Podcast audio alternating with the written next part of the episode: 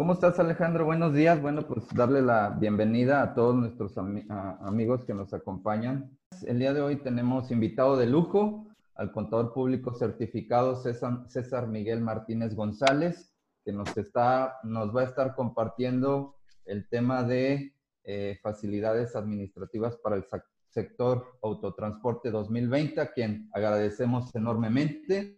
Y bueno, platicarles un poquito sobre nuestro invitado del día de hoy. Eh, César Miguel Martínez González es contador público certificado. Él es eh, contador público por la Universidad Autónoma de Coahuila, eh, maestro en impuestos también por la propia Universidad Autónoma de Coahuila y actualmente es doctorante en ciencias de lo fiscal por parte del Instituto de Especialización para Ejecutivos, a quien una vez más agradecemos y damos la bienvenida. Tocayo, buenos días, ¿cómo estás? Muy buenos días, Alejandro, muy buenos días, César. Es un placer para mí estarlos acompañando en este día. Este, y pues bueno, eh, todo lo que podamos aportar, hay que recordar ahí que lo que no se forma se deforma, entonces pues bueno, hay que estar en, constante capacitación. Buenos días, César. Pues igual aquí, prácticamente desde Saltillo, Coahuila, que hay gente que nos está acompañando de fuera de, de lo que es aquí la, la, zona. Pues mira, tenemos un excelente tema de lujo. Pues ahora sí que, César Miguel, literal, este, te escuchamos. Claro que sí, Alejandro. Eh, pues bueno, pues em, empezamos. Buenos días para todas los, las personas este, que están con nosotros de manera virtual.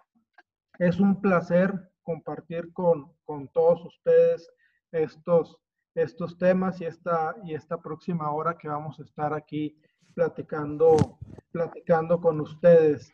Este, bueno, pues me gustaría eh, iniciar con la importancia, ¿verdad? La importancia que es el, el, sector autotransporte en nuestro país, sobre todo ahora en este, estos últimos días, estos últimos meses ya, de cuando empezó esta emergencia sanitaria en nuestro país. Imagínense este, si, el, si este sector se hubiera visto afectado eh, pues esto se hubiera vuelto caótico, ¿verdad? Este, eh, simplemente el pensar que los productos que llegan al, a los supermercados, a las tienditas, el combustible, háblese de, de, gasolina, de gas LP, este, indispensable para la, vida diaria de, la población, pues se vería con una afectación tremenda, ¿verdad? Si, si, si, si, este, si este sector se hubiera, se viese trastocado de alguna o de, o de otra manera, ¿verdad?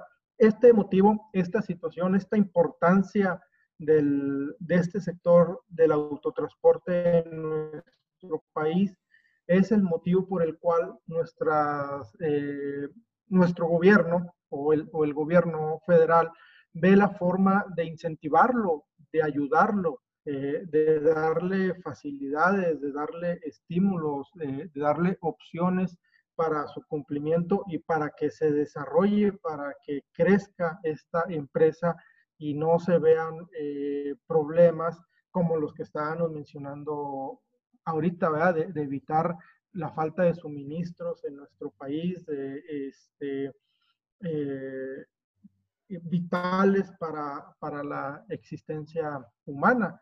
Es por eso, o es, es, por ese motivo, que es uno de los sectores que el gobierno cuida, tratando de incentivar, tratando de estimular para efecto de que se desarrolle.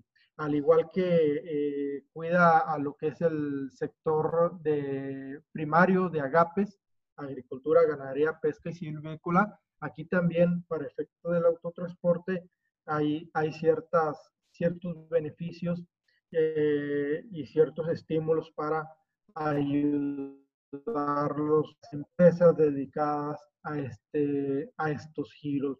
Ahora bien, este, ya eh, eh, tratando de, de, llegar o de entablar ya la, la, el tema que es el autotransporte, si, si bien podemos recordar que hay formas o modalidades de tributar para efectos del impuesto sobre la renta en nuestro país y tenemos en inicio dos rubros importantes, el que es las personas morales y las personas físicas. En personas, dentro del apartado de personas morales, pues bueno, tenemos eh, el régimen general de ley, este, que tiene ya muchos años eh, en nuestro país.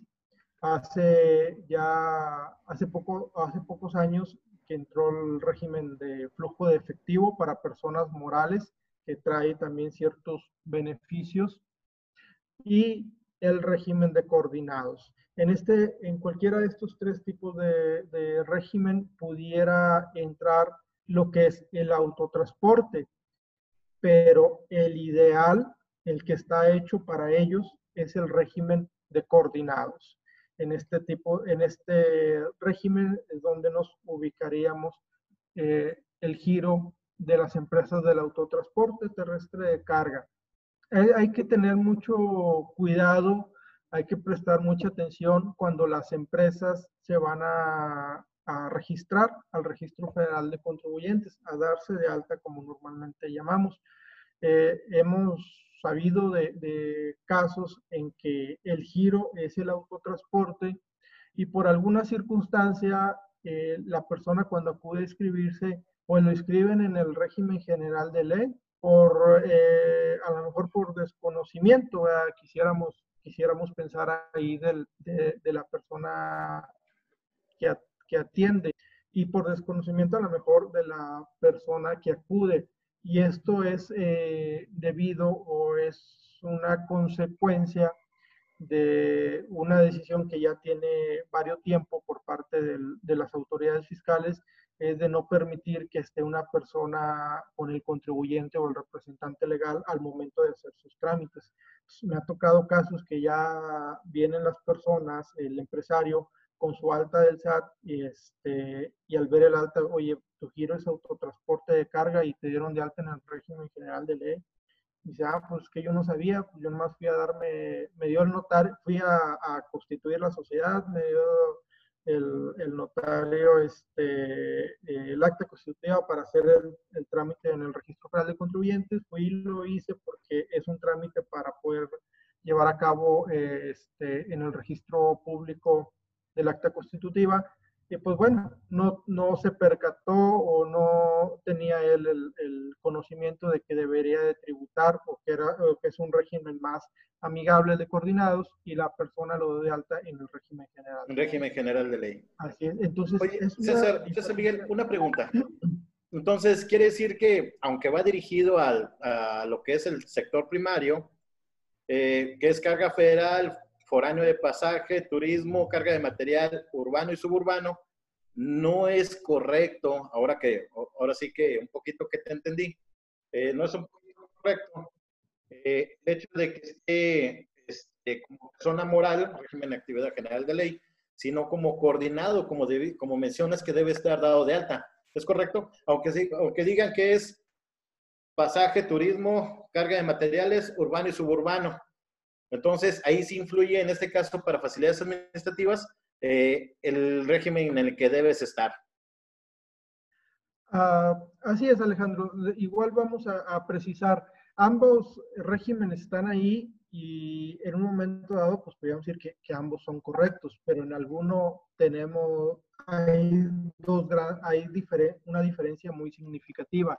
Este, puedes estar en el régimen general de ley pero eh, vas a tener la desventaja que en el régimen general de ley tributas en base a devengado y vas a declarar eh, tu impuesto sobre la renta sobre tu facturación emitida independientemente que la cobres o no. Entonces, esa es una gran desventaja que, que tiene el, el, régimen general de ley contra el régimen de coordinados, que en el régimen de coordinados se va a declarar el impuesto sobre la renta sobre flujo de efectivo. Pues mire, excelente. cobrado, le enfrento mi, este, eh, mis deducciones y obtengo una base. Es, un, esa es la gran diferencia. ¿Por qué? Porque al final de cuentas, tanto estímulos como facilidades administrativas no te acotan a que estés dentro del régimen de coordinado. En, en ambas, tanto en estímulos como, como facilidades, se establece el giro, que van, van dirigidas al giro de autotransporte. Entonces, tú puedes aplicar eh, eh, esas facilidades administrativas, puedes aplicar tus estímulos, pero la desventaja es el cálculo del impuesto sobre la renta, de que si te, eh, en, si te asignaron el régimen general de ley, este, tienes que tributar en base a lo devengado eh, por un error o algún desconocimiento ahí de, de, la persona que atendió en primera instancia la inscripción, este, a que fuese por el coordinado, que es en base al flujo efectivo. Es una diferencia este, muy grande, eh, muy marcada, eh, que sí vería afectado financieramente en un momento dado a la empresa. Perfecto, entonces eh, aquí nada más es la parte de que deben estar, de que hay que poner mucho cuidado en aquellas empresas que vayan a trabajar con esta parte de autotransportes que la mayoría de lo que te has presentado es más el cómo lo, cómo lo constituyeron. Aquí, aquí nada más sería ahora sí que precisar que deben tener un poquito de cuidado en cómo dan de alta de una manera o de otra, ya que pudiera haber alguna variación, ¿verdad? Exactamente, e, ese es el punto aquí de, eh, de, cuidado del momento de acudir a la, a la inscripción, eh, porque no hay este, pudiese ser, pues, se pudiese hacer un cambio siempre y cuando no haya una emisión de, todavía no haya metido facturas, si es factible eh, a través de la PRODECON llevar a cambio, llevar a hacer el cambio de régimen general de ley al coordinado. Pero una vez que se emitió facturación en el régimen general de ley, ya no es factible el cambio al régimen de coordinados. Entonces sí hay que tener, este, prestar mucha atención al inicio cuando va a ser la inscripción de que si tu giro es autotransporte, lo ideal es este, tributar en el régimen de coordinar. Ese sería el, punto, el punto eh, clave. A seguir. Así es, el punto. Oye, y ahora que, ahora sí que literal, aunque ya estamos viendo un poquito de que, al menos aquí en la zona norte, ya, ya se están definiendo de que para el día 16, eh, bueno, para el día 16 ya empezaron a abrir unas, unas el 21, y están diciendo que vamos a empezar a, ahora a regresar a nuestra nueva normalidad, por así decirlo. El día primero de julio van a empezar a soltar algunas actividades. Ahora sí que no hay que dejar de lado el hecho de que en el caso de lo que son los transportes, también, como dices, fue uno de los temas, ahora sí que cruciales en esta parte de la pandemia. ¿Qué beneficios, cómo, cómo ahora sí, qué beneficios de, de facilidades o qué beneficios tuvieron aquellos que están en esta área? Muy bien, en esta área lo, que es el, lo que es el sector autotransporte para efectos de ahorita de la situación de la emergencia sanitaria, pues bueno, al, al igual que, que, otros sectores de contribuyentes, el beneficio viene encaminado a, a cuestiones de seguridad social este, o a cargas de seguridad social, como son el pago en parcialidades de las cuotas eh, patronales. Este, en el Infonavit, en las, eh, la cuestión del Infonavit es el diferimiento del segundo y tercer bimestre que se puede, se puede diferir para efectos de que no vean, no vean, no tengan una desventaja, ¿verdad? O no vean una situación desfavorable en sus finanzas y poder eh, diferir eh, estos pagos. Si hay una cuestión, eh, sobre todo en, en, Infonavit, que se tiene que analizar, porque si bien es cierto que se van a diferir lo que es el segundo y tercer bimestre, estaríamos hablando de marzo, abril, mayo y junio, se difieren para agosto y septiembre de este año. Entonces habría eh, que tener en cuenta que el bimestre eh, julio-agosto se vence en septiembre, entonces vas a traer pagos fuertes ahí lo que son los meses de, agosto y septiembre por cuestiones de Infonavit. También recordar que, para efectos de, de, lo que estamos señalando de Infonavit, lo que se difiere son los, las aportaciones o las de aquellos trabajadores que no cuentan con crédito, con amortización, ya que estos trabajadores no gozan de o no se va a tener ese beneficio, sino que se va a tener que pagar en el tiempo establecido para ello. En cuestiones de materia de seguridad social, pues bueno, la, la ventaja es el diferimiento a plazos de las cuotas patronales. Las obreras no entran, no entran en, este, en, eh, en esta facilidad. Este, esas se tienen, se tienen que liquidar porque pues se, retuvieron y el 20% de las cuotas patronales y definir el 80% a los plazos establecidos en el, ahí en, la, en el decreto de, de facilidades. Eh, cabe la pena señalar, señalar que lo que es el RCB no entra en ninguno de los dos, ni no está contemplado ni para Infonavit y no está este, no lo contempla tampoco la cuestión o el decreto de facilidad del Seguro Social. Lo que es el RCB que se paga de manera bimestral se tiene que enterar en el tiempo establecido, en tiempo y forma. Esto nos explicaban ahí personal del Infonavit que es debido a que obedece a que son cuentas individuales de los trabajadores y que van a, a, una administradora, a una FORE. Este, entonces dice, ah, no es factible aquí los, los convenios para, para, para diferir o parcializar, toda vez que se tendría que efectuar directamente con los trabajadores y es algo eh, muy difícil. Entonces, esto no, aquí no, no entra esta facilidad, este, lo que es el RCB, y se tendría que, que, pagar. Eh, esas son en cuestiones de, de materia de, de, seguridad social.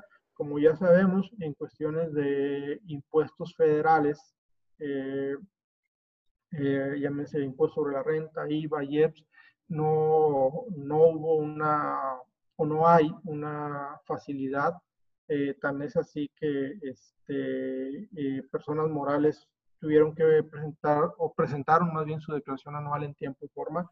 Para personas físicas sí, sí se logró ahí una facilidad de, de recorrer el plazo para el 30 de junio la presentación de personas físicas. Entonces, igual esa sería una de las facilidades. Algún, alguna persona física de este eh, régimen o de este giro de autotransporte pudiese presentar su declaración anual del ejercicio 2019 a más tardar el 30 de junio. Esas son algunas de las, de las facilidades derivadas de la emergencia sanitaria que hemos tenido. Y si bien comentas, ya se está reaperturando la, la cuestión económica en nuestra región. Sí, ya están regresando este, las empresas armadoras a, a, sus actividades este, eh, habituales, eh, todavía no al 100%, pero ya ya, ya, ya están teniendo y se va reactivando todo el sector, todo las, eh, el ramo o las empresas satélites que, que, están alrededor de, de, la industria automotriz. Y esto y esta es una de ellas, el sector autotransporte. Este, sí fue una, un sector eh, eh, que tuvieron algunas dificultades con la cuestión de la, de la contingencia aquí en nuestra región, este, hubo quienes el 100% cerró cerraron las plantas suspendieron la actividad de las plantas por la emergencia sanitaria y sus eh, unidades 90% o incluso unas 100% las tenían este, sin trabajar. Entonces, bueno, eh, es muy bueno que, que, ya se vaya normalizando la actividad económica en nuestra región para que empiece a de nueva cuenta a fluir toda esta eh, cuestión eh, económica que gira alrededor de la, de la industria o del sector automotriz y que ese del sector autotransporte no es la excepción. Excelente. Así es, Tocayo. Este, bueno, después de que me fui a dar un rol por el ciberespacio, ya estoy aquí de regreso. La caída. exactamente. Oye, Tocayo, ahorita que mencionabas en relación a las, este, al tema de cuota obreros patronales, este, Específicamente a lo que se refiere este sector, ¿tiene algún tratamiento específico, algunos beneficios específicos en lo que se refiere a, al tema de seguridad social? Claro que sí, claro que sí, César. Este, pues bueno, nos, nos adelantamos a, a esa a ese, punto, a ese, tema, ese escabroso. Ahorita, ahorita que estamos este, tocando la cuestión de, de las cuotas, es, eh, sí hay, hay una facilidad administrativa este, que pueden acceder las, las empresas del autotransporte. Y esta facilidad administrativa consta de lo siguiente. Es para, la facilidad es para efectos de retención del impuesto sobre la renta. Este, y esta facilidad consiste, en lugar de aplicar la tarifa, aplicar el 7.5% por concepto de retenciones de impuesto sobre la renta para los pagos realizados a, los siguientes, a las siguientes personas, a los que son operadores, cobradores, mecánicos, este, choferes.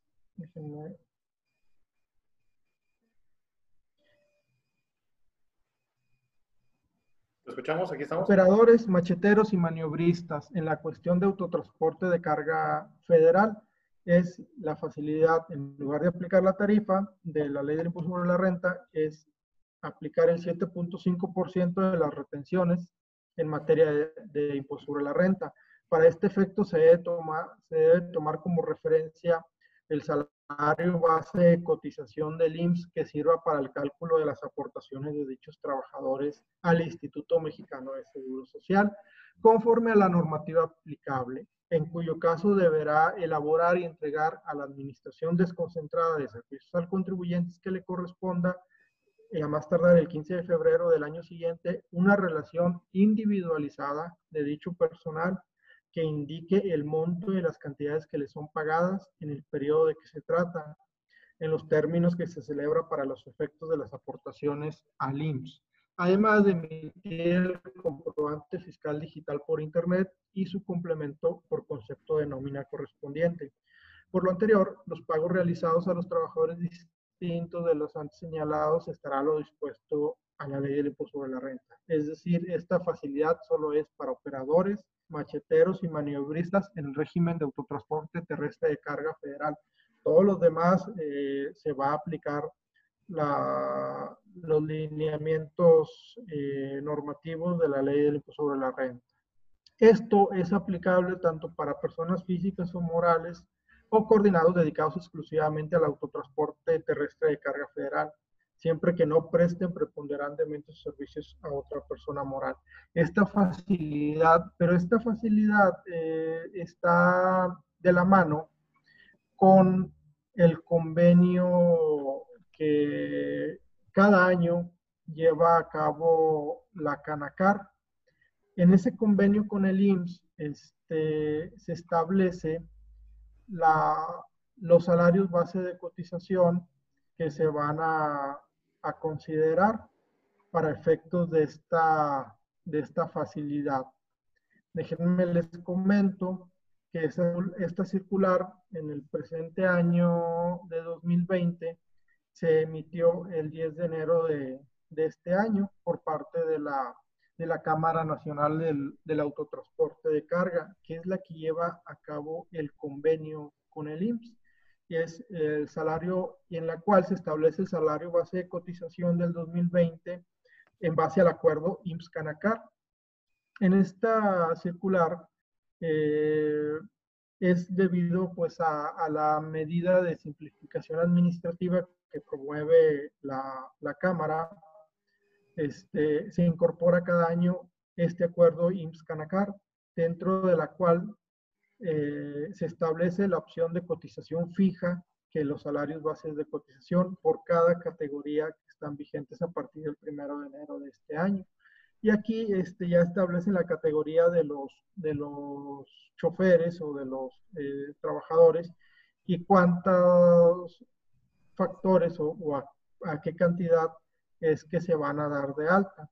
Por ejemplo, eh, por ejemplificar, el chofer del tráiler se va a dar de alta con 6.68 eh, factores de cotización, es decir, su salario diario va a ser de 580.36 pesos.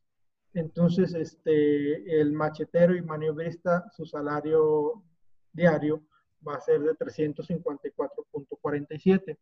Es muy importante que eh, las empresas eh, o los contribuyentes en estos giros estén afiliados a, dicha cámara para poder eh, adherirse a estos convenios, ya que el convenio lo lleva a cabo la Canacar eh, este, para todos sus, integrantes o agremiados, ¿verdad? Entonces, esto lo pueden, lo, pueden acceder los que sean este, miembros de, la, de esta Cámara o bien se adhieran durante el año. Entonces, es importante que, que cumplan también con esa, con, con esa situación, con ese punto, para que estén también eh, este, que, no haya ningún problema al adherirse a, esto, a este tipo de convenio. De lo contrario, lo tuvieran que hacer ellos por, por eh, individual con el Instituto Mexicano del Seguro Social. Entonces, Perfecto. Por ser, eh, más posible esta situación.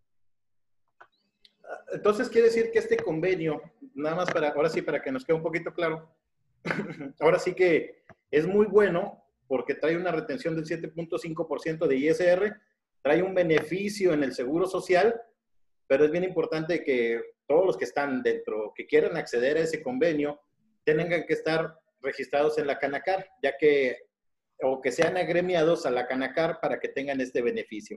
Entonces, es muy bueno ahora sí que estar, como ahora sí que para aquellos, ahora sí que para aquellas personas que manejan el transporte, es muy bueno y es ahora sí que se acerquen a la Canacar para tener este beneficio y que si no lo están aplicando, pues lo puedan aplicar.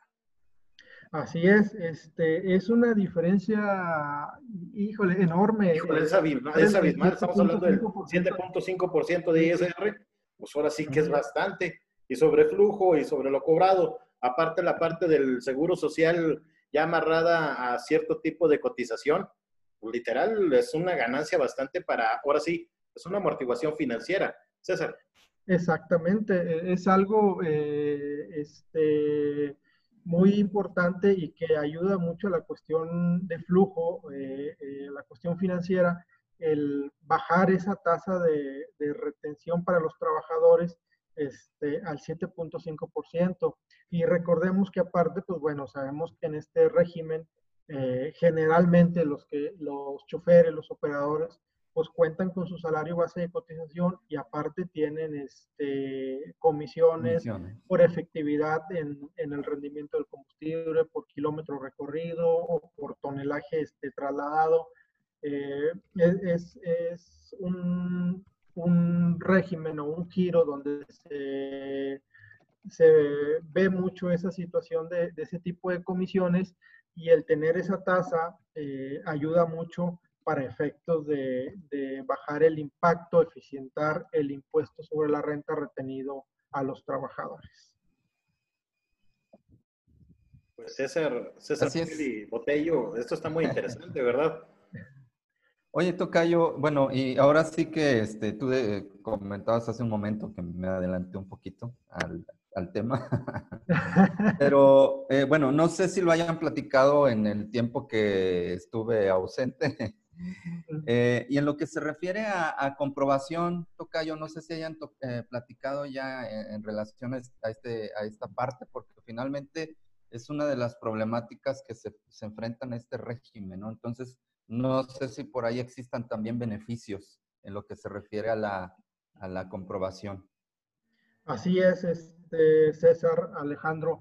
Eh, sí, definitivamente, eh, por la naturaleza, eh, particularidades de, estos giros, del giro de autotransporte, en ocasiones se dificulta la comprobación. Este, imagínate, un cambio de llanta en medio de la carretera pues el de la vulcanizadora no va a tener internet para emitirnos el CFDI, Claro. o terminal, para aceptarnos ahí el, el, pago con tarjeta o algo. Entonces, eh, debido a esto y a lo que comentábamos a un inicio de las de incentivar, ¿verdad? de ayudar y ver las, las dificultades que tiene esta, esta rama, esta rama económica que es el, que es el autotransporte, existe también una, una facilidad de comprobación establecido dentro de las, de las facilidades administrativas eh, que, se les, que se les brindan al, al giro o al régimen del autotransporte. Para este caso, este, tenemos que los contribuyentes que se dediquen a, a, esto del autotransporte podrán deducir hasta el equivalente a un 8% de sus eh, ingresos propios de la actividad sin documentación que reúna los requisitos fiscales. Hay que poner mucha atención aquí. Sin documentación que reúna los requisitos fiscales. Pero debemos de cumplir lo siguiente.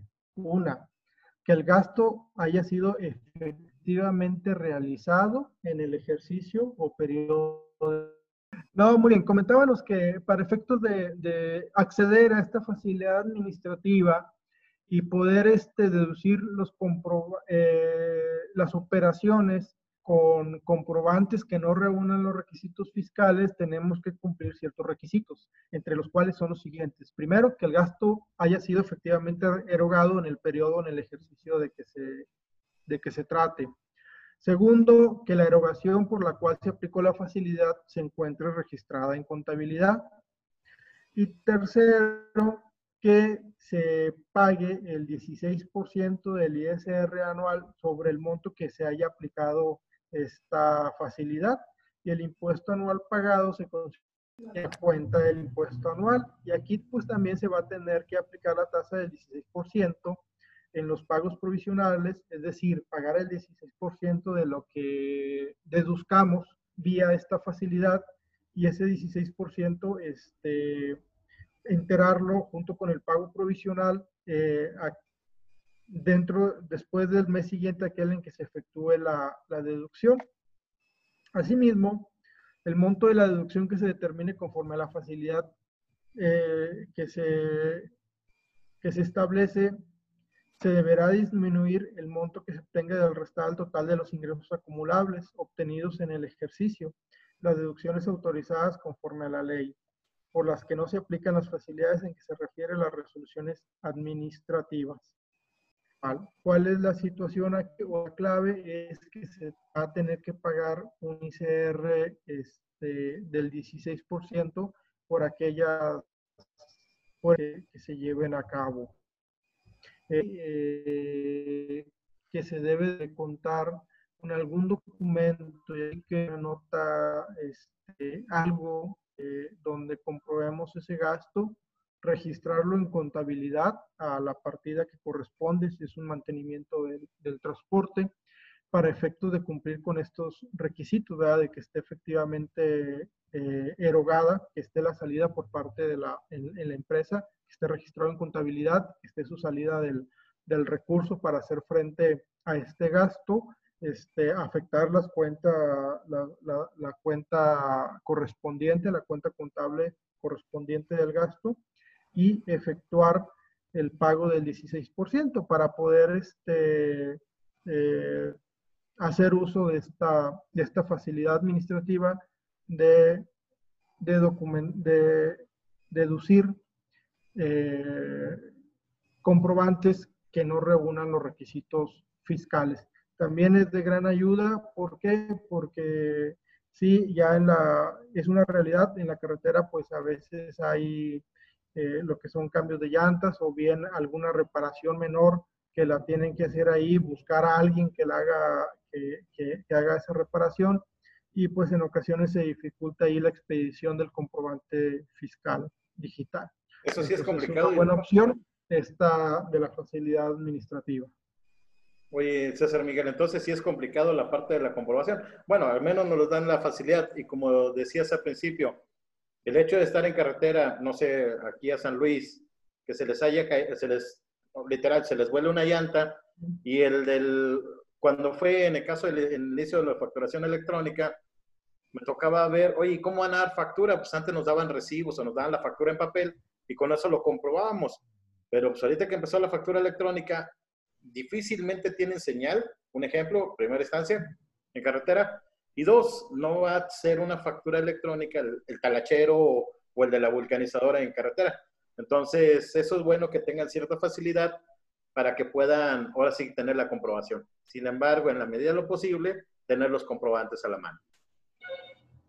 Así es, tendría que este, facilidad utilizarse solamente para esos casos en los que de plano pues no hay forma, ¿verdad? De, obtener este, este comprobante.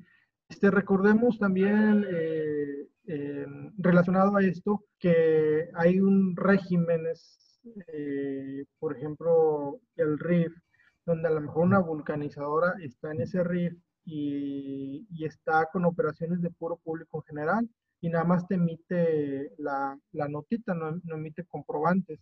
Entonces, eh, debido a que hay esa opción para que, para que exista este tipo de contribuyentes, es por eso que le da alguna salida, este, algo viable dentro de facilidades administrativas. ¿Para qué? Para que con una nota un ticket o algo puedas este, comprobar ese, o hacer deducible ese gasto.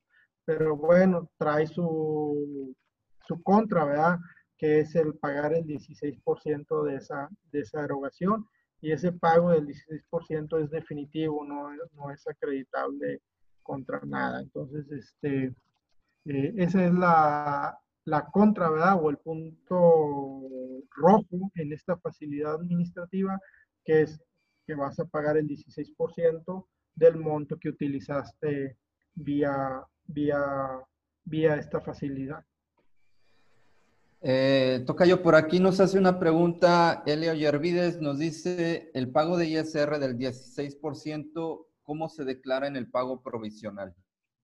Viene, sí viene una opción dentro de tu pago provisional para llevar a cabo ese 16% de la facilidad administrativa o incluso lo pudieras poner como otros, otros cargos. Este, al final, eh, tanto en impuesto sobre la renta e incluso en IVA también viene ese renglón de otras cantidades a cargo o otras cantidades a favor. En un momento dado pudieras utilizarlo ahí. Nomás recuerda, recuerda que no lo debes de, acreditar, lo vas a considerar como eh, un pago definitivo. Perfecto. Tengo otra pregunta también aquí. Dice, en base a lo que estamos platicando de los comprobantes, eh, dice que si es necesario o si es suficiente con que se tenga una relación donde estén identificando los gastos relacionados o algo por decirlo, que si es suficiente para este tipo de, operaciones de gastos. César Miguel. Sí, este, sí, sí, sí pudiese ser suficiente una relación donde se manifiesten los gastos de talachas, de cambio de llantas o una reparación menor, eh, alguna hoja donde se relacione esto, eh, mejor algunas firmas de autorización de, de, alguna persona encargada dentro de la empresa para efectos de, de llevar a cabo el registro. Este, yo pienso que sí, sí debe ser suficiente este, con eso. Eh, nada más teniendo en cuenta que si esté la salida, la erogación, que si esté registrado en contabilidad y que se pague el 16%.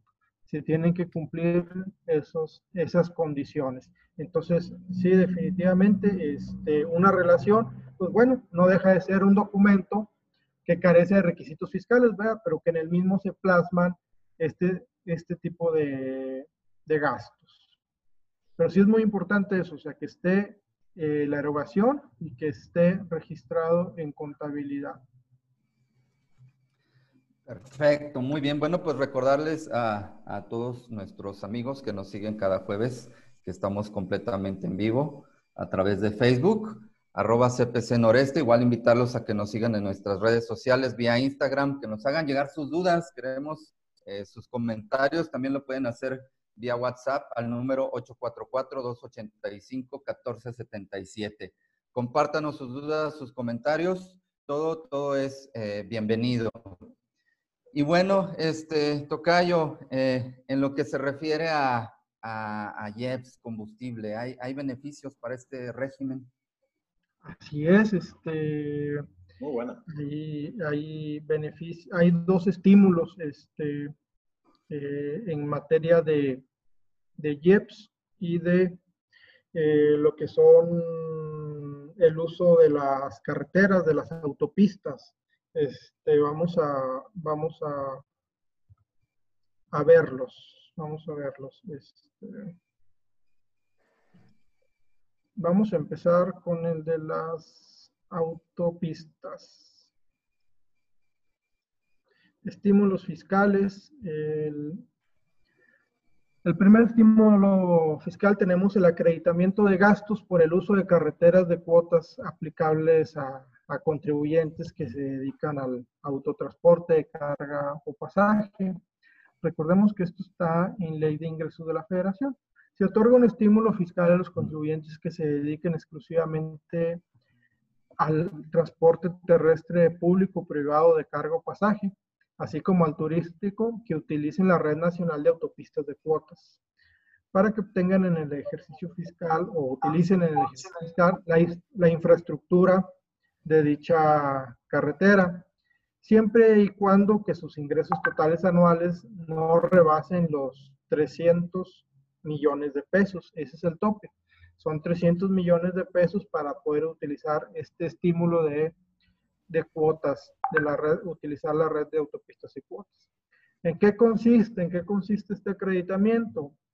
Consiste en que los gastos realizados en el pago de servicios por el uso de la infraestructura mencionada hasta un 50% del gasto total de dicho concepto se podrá acreditar contra el impuesto sobre la renta.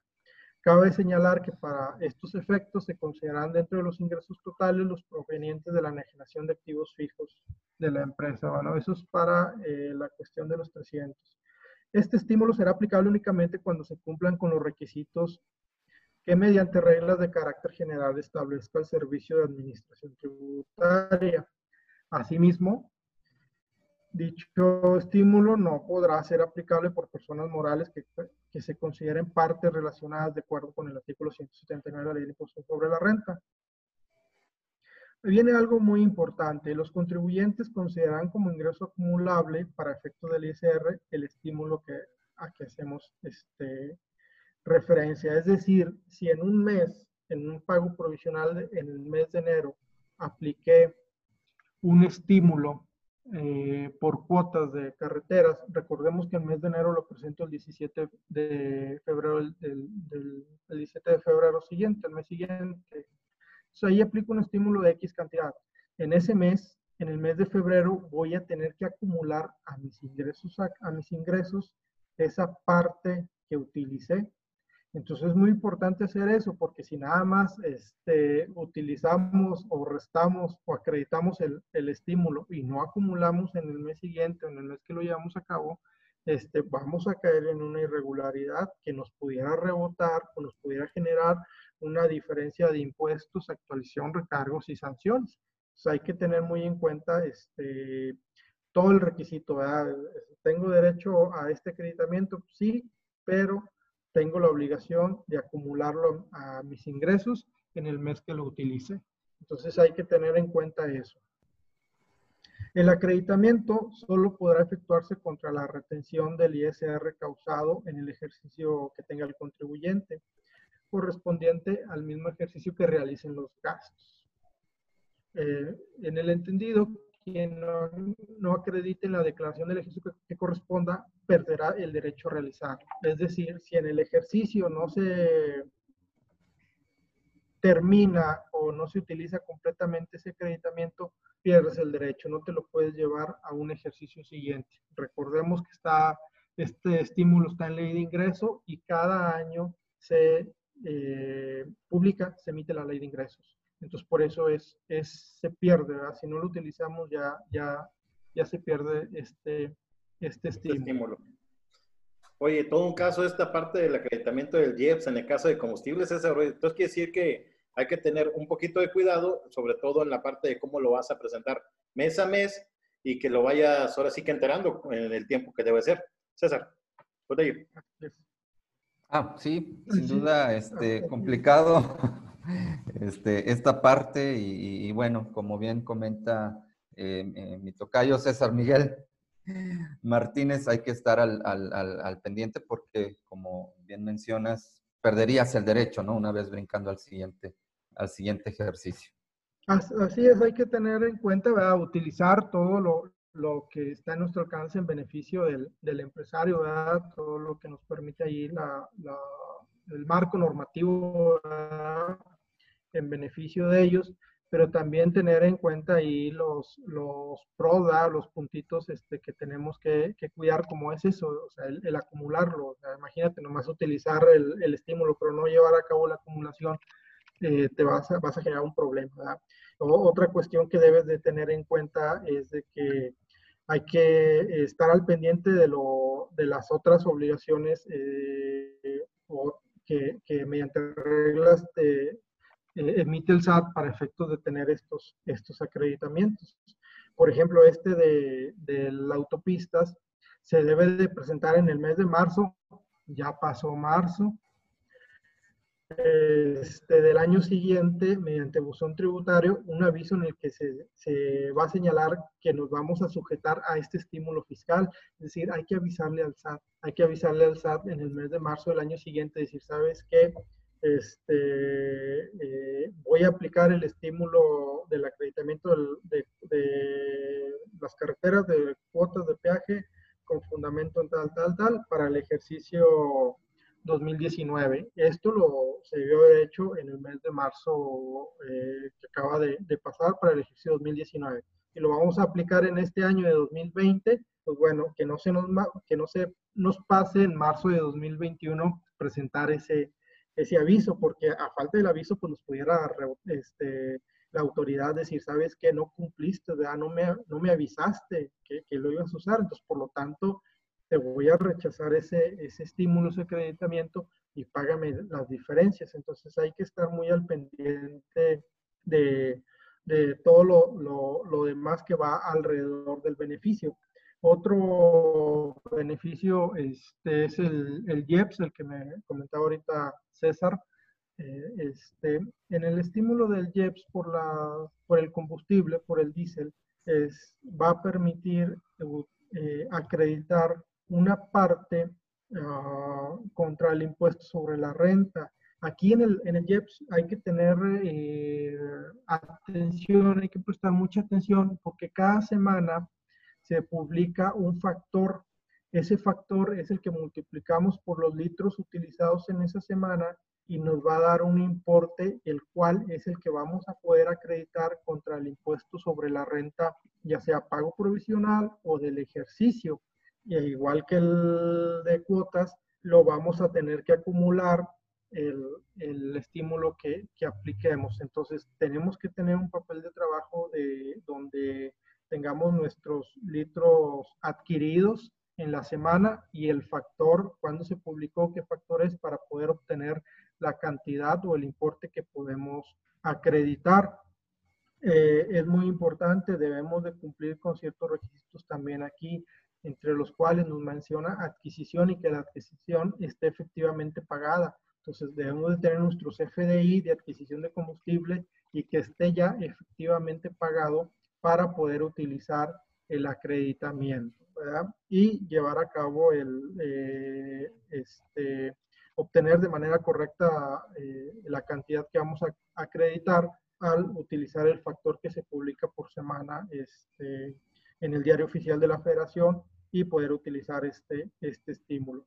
Entonces, este, son dos eh, grandes beneficios para este tipo de sectores, lo que es el, el estímulo por, por, por la utilización de, de, carreteras de cuota y el estímulo diésel, lo cual va a ayudarnos a eficientar o disminuir el impacto del impuesto sobre la renta. Aquí ya nada más es contra el ISR propio, años anteriores, creo que eh, dos años para atrás, permitía contrarretenciones. Ya creo que desde el año pasado, eh, si mal no recuerdo, solamente es contra ISR propio. Entonces ya no es contra retenciones de sueldos y salarios. Hay que tener también ahí cuidado con ese, con ese cambio que hubo, este, donde ya no es permitible acreditarlo con pensión. Casi, casi creo que fue el beneficio de, de, lo llamado, ¿cómo se llama? La compensación universal, que nada más se puede compensar contra un, un, solo impuesto, pero ya ahora sí que como lo hacíamos anterior, contra todo lo que pudiéramos. Entonces, ese fue, hay que tener mucho cuidado, porque ese fue una de las cosas que tuvimos ahora con ese tipo de cambios, ¿verdad? Así es, y, si era incluso, este, eh, tenía algo de lógica, ¿verdad? Y la exposición de motivos cuando hubo este cambio era de que, oye, es que la empresa mediante un crédito eh, no paga una retención de ICR de sueldos y salarios y luego el trabajador por, por la mecánica del impuesto le resulta un saldo a favor y pide devolución, el mismo gobierno dice, pues no, no me da a mí la cuenta, ¿verdad? Porque no lo cobré y lo voy a devolver. Entonces, cuando fue todo eso de la, eh, cuando se, la compensación universal que este, se eliminó, eh, fue también que hicieron el, el, análisis de esta situación y se llegó a esa conclusión, ¿verdad? Y esa fue la exposición del motivo, si sabes que no, ya nada más contra el ICR propio, y las retenciones, pues bueno, este, las pagas como debe de ser, por si un momento dado por mecánica del impuesto el trabajador tiene un saldo a favor, que el, gobierno captó ese recurso para poderlo devolver. Entonces, mucho cuidado nada más en la parte de esta parte de impuestos para verificar si aplica o no caso cuando sea eh, que se aplique la parte de compensación contra las retenciones y ahora sí que literal eh, pues asesorarnos bastante bien, hay que tener mucho cuidado. Hay otra pregunta, ¿verdad, César? Ahí lo tenemos en la mano. Eh, bueno, sí, aquí este, nos comentan si este beneficio aplica nada más contra eh, el ISR anual o si en, dado caso se podría generar un impuesto sobre la renta a favor, ah, em, derivado de aplicar el estímulo. Ok, el estímulo es nada, eh, puedes aplicarlo incluso en pagos provisionales, pagos provisionales y ISR anual y no, no, va, no va a dar lugar, no va a dar lugar a ICR a favor. Entonces, este, eh, es nada más contra la cantidad que traigamos a cargo y en un momento dado no, no puede dar lugar a un saldo a favor, si está establecido eso. Perfecto. Tenemos otra pregunta. Dice Ramón Sánchez, este, que si en el caso del diésel va a aplicar solamente en lo federal o si en lo local ¿Qué nos pudieras aplicar, qué nos pudieras comentar sobre esto? Dice, si solo aplica en lo federal. Es que en el, en el, en el diésel, para cuestión del JEPS, hay unas cuotas federales y estatales, entonces es lo que yo creo que eh, crea aquí algo de confusión. Pero el estímulo eh, sí está muy bien establecido, es que se le va a aplicar el factor a los litros. Entonces ya esa, e, esa eh, cuestión o, ese porcentaje tanto estatal o federal que, se utiliza para la determinación del IEPS para el efecto del estímulo, pues no, no, lo, no lo aplicamos. ¿Qué vamos a aplicar aquí? Son los litros adquiridos por el factor que se publique semanalmente en el diario oficial de la federación. Perfecto. Entonces, Muy bien. Mucho trámite. Este, pues prácticamente, César. Ya prácticamente estamos por concluir el día de hoy. Este, agradecerte, Tocayo, que nos hayas eh, acompañado. Eh, y bueno, pues este, reiterar a todos nuestros amigos que nos acompañan como cada jueves a este espacio, que nos hagan hacer llegar sus comentarios. Si ya no es a través de, o, es en este momento, pueden hacerlo a través de Facebook o a través eh, de nuestro WhatsApp. Y bueno, este, Tocayo, no sé si tengas este, algún comentario más que quieras compartir con nuestros amigos de eh, este espacio de negocios en línea. Bueno, eh, este, nada más que eh, se acerquen, ¿verdad? Se acerquen ahí al, personal idóneo, al profesional, al profesionista idóneo para que lleven a cabo todos estos eh, beneficios que tienen, ¿verdad? Y en un momento dado cumplan, ¿verdad? Con, con, todo lo que está alrededor de dichos beneficios y no se les, eh, en un momento dado, no se vuelva una carga, ¿verdad? Una carga adicional. Este, eso nada más. Eh, y pues bueno, pues es un placer acompañarlos y, y desarrollar este, pláticas con ustedes. Perfecto. Pues, Te agradecemos enormemente, Tocayo. Muchísimas gracias, Tocayo. Oye, César Miguel, pues ahora sí que prácticamente es un tema bastante amplio esto, lo de facilidades administrativas en el caso de lo que es autotransportes, que realmente ha sido un tema bastante amplio y que pues prácticamente ha sido muy bien apoyado, sobre todo con estos beneficios de Canacar, con estos beneficios de la parte del Seguro Social, y que ahora que con la parte de los convenios de Infonavit, pues aquellos que ahora sí que a diferencia de lo que es algunos otros régimen, eh, quisiera saber que ahora sí que literal si tuvieron un mejor apoyo que nosotros. Eh, entonces, bueno, pues reiterarle la invitación para la próxima semana. Este es su espacio de negocios en línea. Agradecerles a todos enormemente y nos vemos la próxima semana.